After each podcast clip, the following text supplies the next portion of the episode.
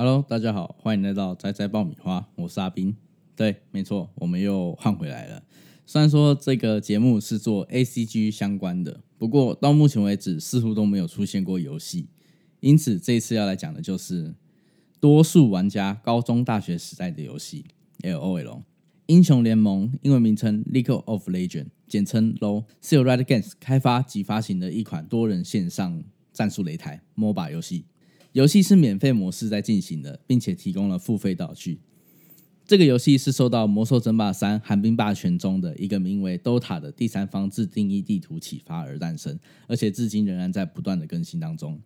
在英雄联盟里，玩家扮演一个不能够见到的召唤师，并且操控独特的能力英雄与电脑 AI 或者是真人玩家控制的英雄对战。游戏通常的胜利目标是要摧毁对方的主要基地，也就是主堡。那英雄在每一个游戏开始的时候都比较弱，他们会随着游戏的进展而升级。不过这些数值会在下一场游戏中重新开始。那英雄联盟受到普遍的赞誉，并且在一般玩家间享有极高的人气。到二零一五年七月为止，超过一亿名玩家每个月至少玩一次喽。而每天玩的玩家都超过两千七百万人，高峰时段更甚至有七百五十万人同时在线上。二零一五年七月，该公司估计全世界。每个月有超过一亿五千万名的活跃玩家。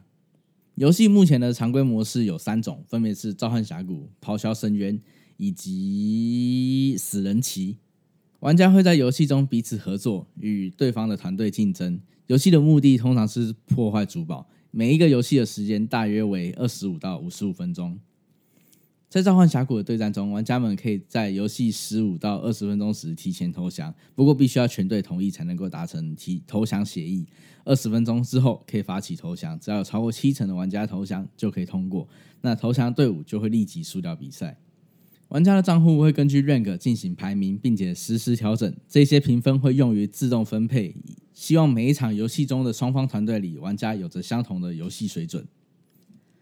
那像我自己接触英雄联盟是在高二的时期，那个时候 S Two 的世界大赛刚开打，在这边解释一下 Low 的世界大赛啊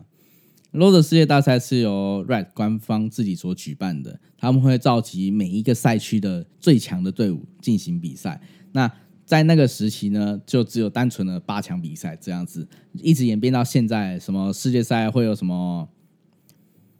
一直演变到现在，世界赛会有什么车轮战啊等等之类的，可能五战三胜啊这一种的，就是变得比较复杂一点，但是可看性也变得更高。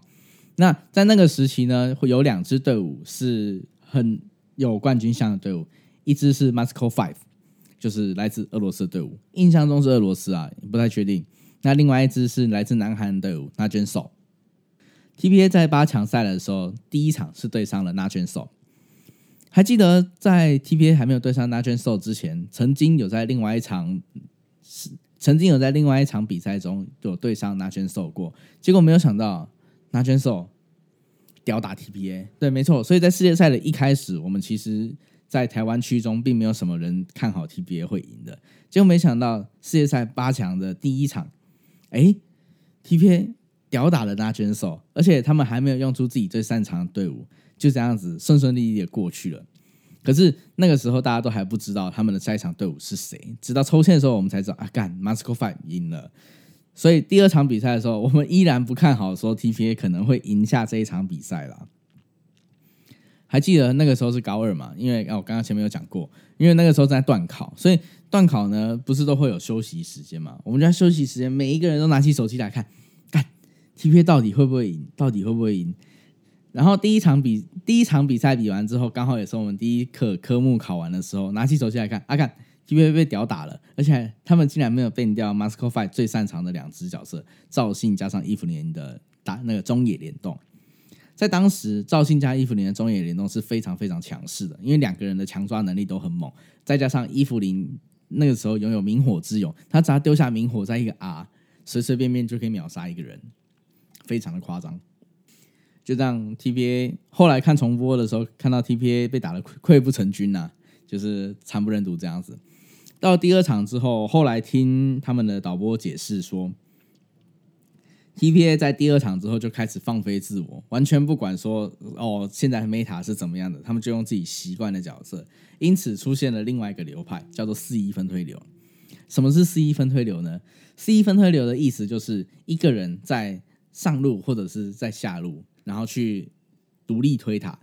完全不管其他队友。哦，可能还是要管一下啦，就是可能队友要吃小龙啊，还是怎么样的。那通常担任四一分推的这个角色，都是以上路为主。我们的 TBA 上路是 Stanley，他拿出了他在 Solo Rank 最常拿的角色奈德利来当做四一分推的主要角色，结果没想到他用奈德利一个人可以扛住三个人的进攻，也因此他们 TPA 的四一分推战术发挥了极大的优势，也是因为这样子 TPA 拿下了 Masco Five 第二场胜利。结果 Masco Five 在第三场比赛的时候仍然不变掉 Stanley 的奈德利，就这样子。第三场 m a s c o Five 也输了，而且第三场他们打了极致的差。看到那个酒桶空大的时候，我就知道，嗯，TPA 已经赢了。那在 TPA 拿下 m a s c o Five 的这一场之后，我们全部人都知道说，哦，TPA 应该就是世界冠军了。虽然说他们还有最终的冠军赛要打，不过冠军赛那一支队伍其实并没有到特别的强，甚至 TPA 还在打赛，甚至 TPA 还在比赛的过程中跟他们打了一场教学，就是可能对方拿出死歌。OK，就换我们的 Toys 拿出死歌，对方拿出冰鸟，那下一场就会换 Toys 拿出冰鸟。最终他们结束比赛的时候，Toys 用的角色是球女，也是因为这样子的原因，那段时间你只要在路上看到任何一只球女，啊，看他们都会很雷，他们都会自认为自己哦，好像就是什么 Toys 就是世界冠军的那个玩家一样。不，没有，你不要想太多，这是不可能的。那其实 LO 这个游戏是贯穿了我们一整个学生时，就贯穿了我一整个学生时代的。从高中开始跟同学打 LO，一直到大学也会跟同学打 LO。还记得在大学的时候还蛮有意思的，因为就是大家宿舍同班的啦，都会住在一起嘛。那在住宿的过程中，你可能就是问一下说：“哎，你有打 LO？” 哎，隔壁人就会说：“啊，有啊。”然后你再去问另外一个房间的，他们也会说：“哦，有啊。”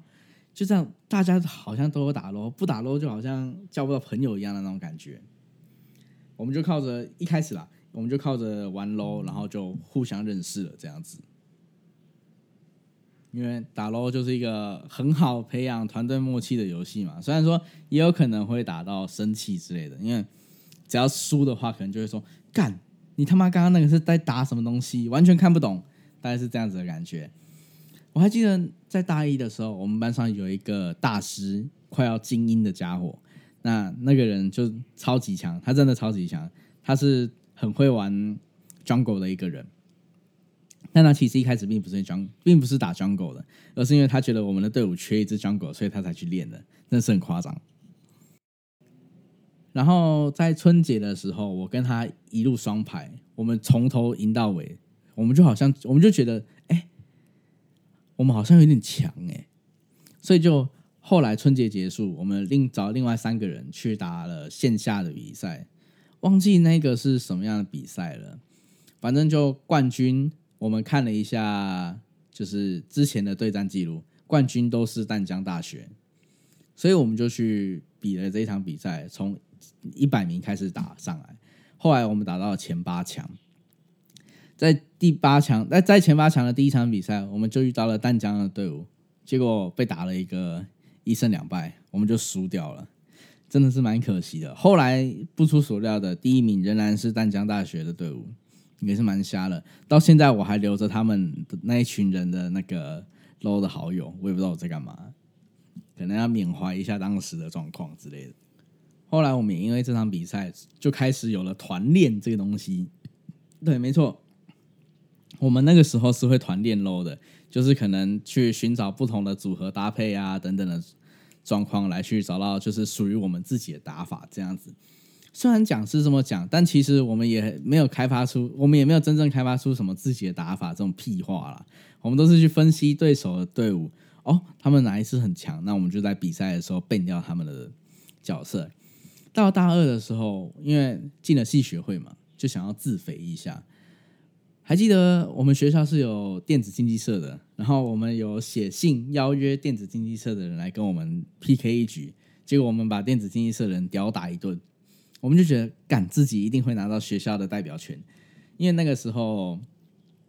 格瑞娜有校际杯的存在。那在我们那一届是校际杯的第一届，所以我们就写信给格瑞娜，想要在学校办一场 low 的人校际比赛。结果我们这一支队伍在第一场比赛就这样遇到了我们校际杯的冠军，然后被吊打了。对，没错，我们真的是被吊打，因为我们的 jungle 对面三 对面三倍直接三倍我们的 jungle，非常的夸张。但整体来说还是蛮好玩的啦，毕竟这一次也让我学到不少，就是参加活动应该要做什么样的准备等等的。而且在校际杯比赛中也认识了不少人，因为在南区吧，印象中啦，就是那时候格瑞娜有一个条件，就是如果有哪一个学校的队伍可以超过三十二支参赛。如果有哪一个学校队伍可以超过三十二支参赛队伍的话，那他们就会额外赠送其他的东西，甚至还有奖金。而在那个南区的比赛中，所有学校只有两间有超过三十二队，其中一间是南台，另外一间就是我们昆山，也是蛮瞎的。因为因为我自己就是主办方嘛，所以我就到处去跟同学说：“哦，哎，来了，没关系，你们也可以就是弃权啦，怎样的都无所谓，反正就是你们谁。”你们谁组到了五支五个人，然后来参加队伍就对了，然后硬凑凑成了三十二队，还蛮有意思的。后来我们校际杯就因为比输了嘛，然后我们就想说啊，完了，我们要看衰自己的队伍了，因为代表我们学校出去了，其实也没有强到哪里去。虽然这样讲很不道德啦，不过确实是这样子，没错。然后在第一场的线下校际杯比赛，他们就输掉了。而 LO 这个游戏一路陪着我到现在出社会了。其实我有的时候还是会跟同事一起打 LO，就是 N 大嘛。虽然说现在已经不是同事了。那我们前阵子基本上每个半夜都会打个几场在睡觉，然后我就会跟他说：“哦，干，我以前他妈超强，怎样怎样怎样的。不过现在变超烂的。”然后他就说：“干，你以前一定在妈虎烂呐，还是怎样的？”也是蛮好笑的。那 low 在这几年间也经过了不少的改版，从一开始的 meta 是以农庄为主的，到现在的 meta 变成了，我讲的是现在的 meta，现在的 meta 就变成了以装备的搭配为主了。对，这一次的 meta 其实跟以往的 meta 都不太一样，以往 meta 可能就是呃什么中野联动、副业联动的这一种方式来去推进游戏的进展，那现在的游戏已经变成了由装备的好坏来进行。进展的，因为就可能有一些人知道要怎么样搭配装，有一些人不知道，就会显得有一方特别的强势，另外一方特别的弱势。那这一次的改版其实也算是一个不小的跟动了，因为他把整个游戏的系统，哎，整个游戏的装备 icon 都换过了。他妈一开始玩的时候完全不知道这些装到底是什么，不过现在玩久了，其实也都还是看得出来了，就只是一开始不习惯而已。是呃，我不太确定现在大学生的喜欢的游戏是不是还是 low，但是你在我们这个年代的时候，low 真的就是一个非常好的交友工具。直到我现在出社会都是。那在这一集发出来了之后，手游的 low 也正式上了手机了。如果有兴趣的观众，也可以在手游的 low 里面找到我们四个人。那也可以来找我们一起对打。后面我应该会把我们的 ID 也放在资讯栏中，希望各位可以来加我们好友，一起来游玩。那么我们就下集见，拜拜。